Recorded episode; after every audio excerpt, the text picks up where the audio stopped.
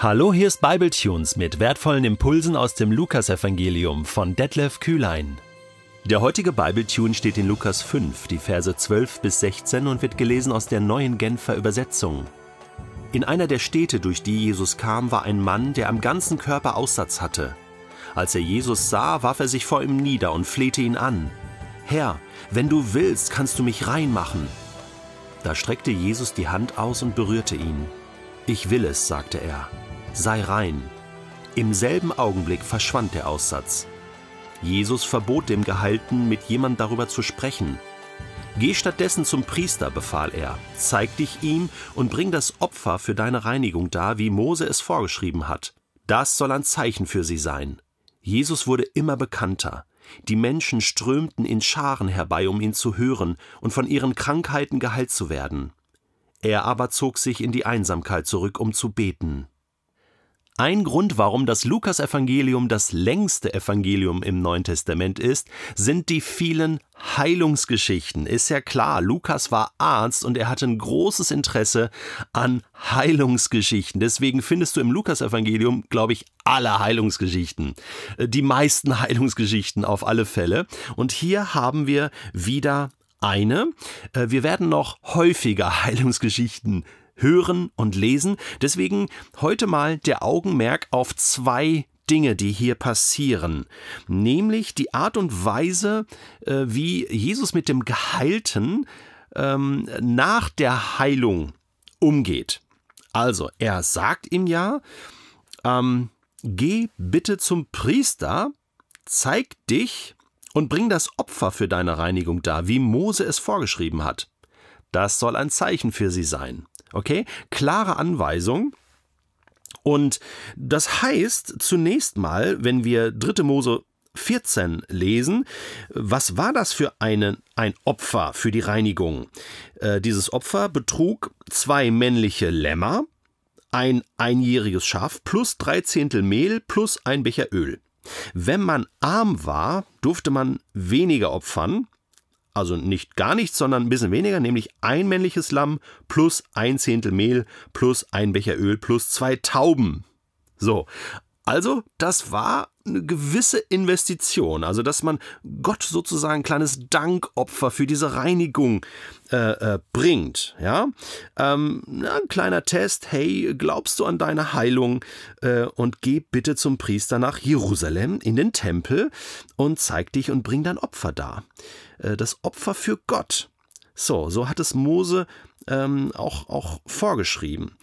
Ähm, der Priester war also damals sozusagen die Gesundheitsbehörde, der also die, die Reinigung festgestellt hat ähm, und gesagt hat, ja, du bist rein, hat er dann ausgesprochen. Das bedeutet, du bist von deinem Aussatz befreit, du bist auch wieder gemeinschaftsfähig. Du darfst wieder Teil sein dieser Gemeinschaft. Also das hatte Gott so eingerichtet und das war ja ein wichtiges Feedback, wie heute auch ein Arzt zum Beispiel uns ein Feedback gibt und sagt, hey, du bist gesund. Ja, das ist, ähm, die Diagnose ist super, es ist alles wieder in Ordnung. Das Ganze soll ein Zeichen oder ein Zeugnis für die Priester in Jerusalem sein. Was ist damit gemeint? Natürlich das Handeln des Messias. Also wenn der Gehalte kommt und sagt, dieser Jeshua hat mich gesund gemacht, ähm, bin ich wirklich gesund? Ja, das bist du. Dann merken die Priester, oh, dieser Jeshua, der kann heilen. Und der äh, weckt Tote auf. Und der heilt Blindgeborene. Und, und, und. Das sind die Zeichen des Messias, also ein Zeugnis für die äh, Tempelpriester, könnte man sagen.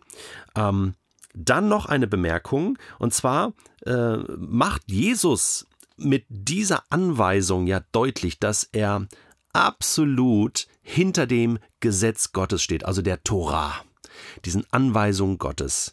Ja, er macht hier nicht sein, äh, sein eigenes Ding. Er ist nicht der wilde, äh, revolutionäre Messias, der sagt, pass mal auf, ich heil dich und du musst überhaupt nicht in den Tempel gehen. Ich sag, ich bin hier der Priester.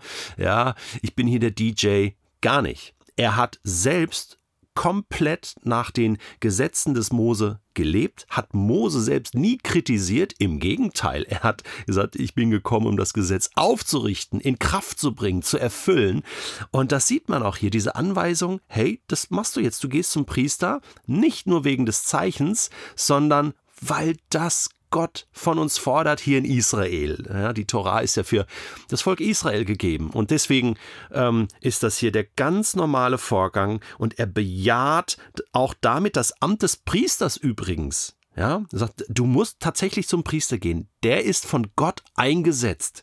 Das sind die, die, ähm, die, wie soll ich sagen, die Ämter, die Gott gegeben hat die respektierte Jesus. Also, äh, Jesus konnte man am Ende seines Lebens nicht verurteilen dafür, dass er ein Gesetz gebrochen hatte. Er hat sich an alles gehalten. Das ist nachweisbar. Ähm, er hat nicht eins, nicht gegen eins verstoßen, sondern er wurde hingerichtet und verurteilt aufgrund seiner Aussage, dass er Sohn Gottes ist. Sohn Gottes in Verbindung auch mit Menschensohn und Christus. Das war dann zu viel. Dazu kommen wir dann noch. Das alles ist aber noch nicht das Beste an diesem Text. Das Beste kommt in Vers 15. Jesus wurde immer bekannter, die Menschen strömten in Scharen herbei, das hatten wir auch schon mal. Es blieb auch so, sie wollten ihn hören, von ihren Krankheiten geheilt werden. Das ist doch selbstverständlich, oder? Wie ein Magnet hat er die Menschen angezogen. Und es ist doch logisch, dass dieser Dienst bekannt wurde und alle hatten so einen Hunger und Riesenbedürfnisse, und alle kamen sie zu Jesus. Er aber zog sich zurück in die Einsamkeit, um zu beten, um Zeit mit seinem Vater zu haben. Das ist immer wieder für mich so eine Herausforderung. Egal, ob dein Dienst, den du für Gott tust, klein ist, mittelgroß oder ganz groß. Es gibt auch die ganz großen Leute im Reich Gottes, die viel zu tun haben. Und es ist alles wichtig und es ist alles gut und es ist auch alles richtig. Aber Jesus zeigt uns, das Wichtigste, die oberste Priorität ist das erste Gebot. Du sollst keine anderen Götter neben mir haben. Gott selbst ist das Wichtigste. Zeit mit ihm. Fokus auf ihn. Denn Jesus wusste, alle Kraft, alle Energie, alle Liebe, der ganze Glaube, die ganze Freude kommt nur aus der Gemeinschaft mit dem Vater. Das wusste er. Und deswegen ab in die Einsamkeit ab ins Zimmer, was verschlossen wird. Und der Vater schaut in das Verborgene.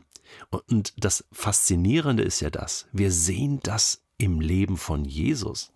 Und der hat das ja nicht nur gemacht, so um uns zu zeigen, so, okay, ich zeige euch jetzt mal, dass das wichtig ist, dass wir auch beten müssen, deswegen mache ich das jetzt mal, aber eigentlich brauche ich das ja nicht. Es war ja kein Fake, sondern er war total abhängig als ganzer Mensch von Gott, von seinem Vater. Das hat er nicht nur einfach so gesagt, das hat er gebraucht.